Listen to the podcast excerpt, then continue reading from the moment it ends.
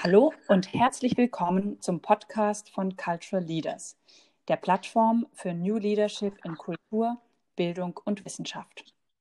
Mein Name ist Nicola Müllerschön und ich spreche mit ausgewählten Führungskräften zum Thema digitale Hochschule.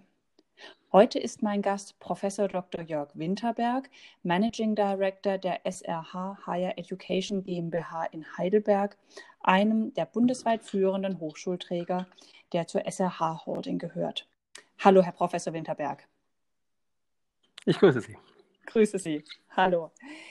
Herr Professor Winterberg, im Verbund der SRH Higher Education sind sieben Hochschulen in Deutschland, eine Mobile University und sogar auch eine Hochschule in Paraguay, an der Studierende einen binationalen Abschluss erwerben können. Wie erleben Sie den digitalen Hochschulbetrieb in Zeiten von Corona und gleichen sich die digitalen Strategien in den neuen Hochschulen oder werden die individuellen Unterschiede und Profile der Institutionen jetzt besonders deutlich? Das Erstaunliche ist, dass die Unterschiede, die man sonst so immer erlebt, in Zeiten von Corona teilweise geringer zu werden scheinen.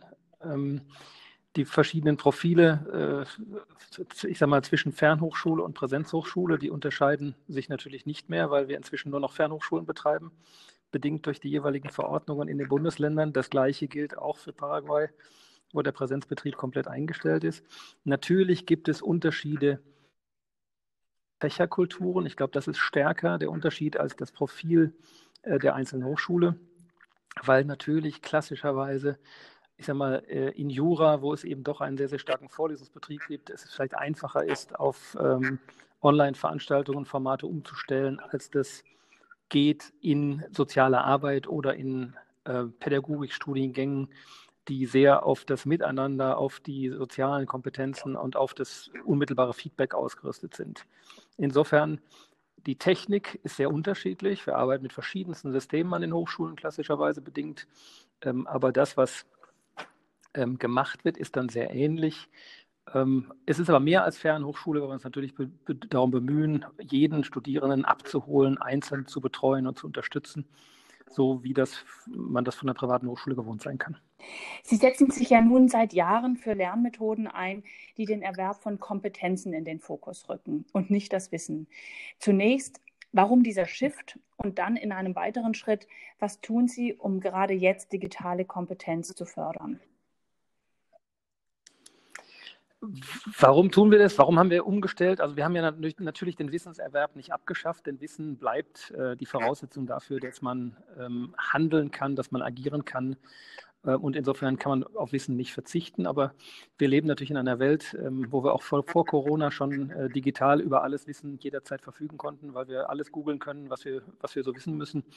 Und äh, das Wissen selbst eigentlich keinen Unterschied mehr macht äh, für einen Absolventen eines Studiums. Ähm, ich brauche heute nicht mehr Theorien so auswendig zu lernen, wie ich das früher musste, um damit zu glänzen. Ich kann das überall äh, jederzeit online und in Echtzeit nachlesen.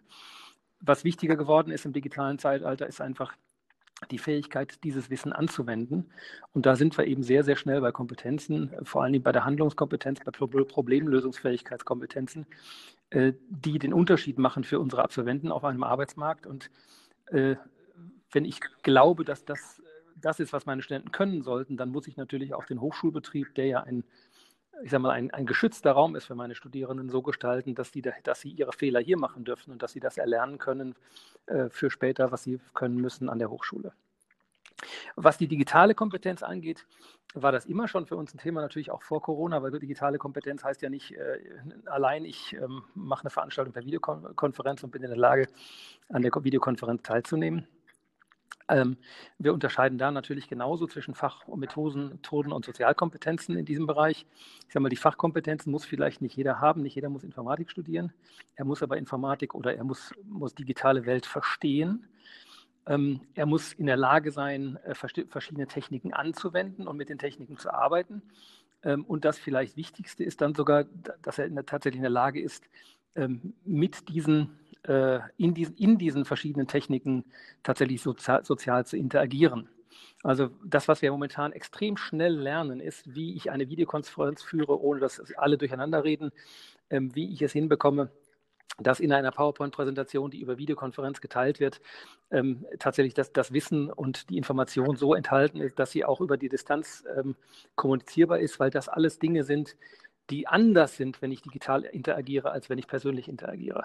Ne, und das sind Dinge, äh, da haben wir jetzt natürlich eine Riesenchance, unsere Studierenden noch viel besser darauf vorzubereiten, weil, weil wir jetzt es nicht mehr nur als Inhalt einer Veranstaltung haben, sondern weil wir es tatsächlich ähm, sozusagen in der Realität erleben und äh, es gibt nichts, keinen besseren Lehrmeister als die Realität.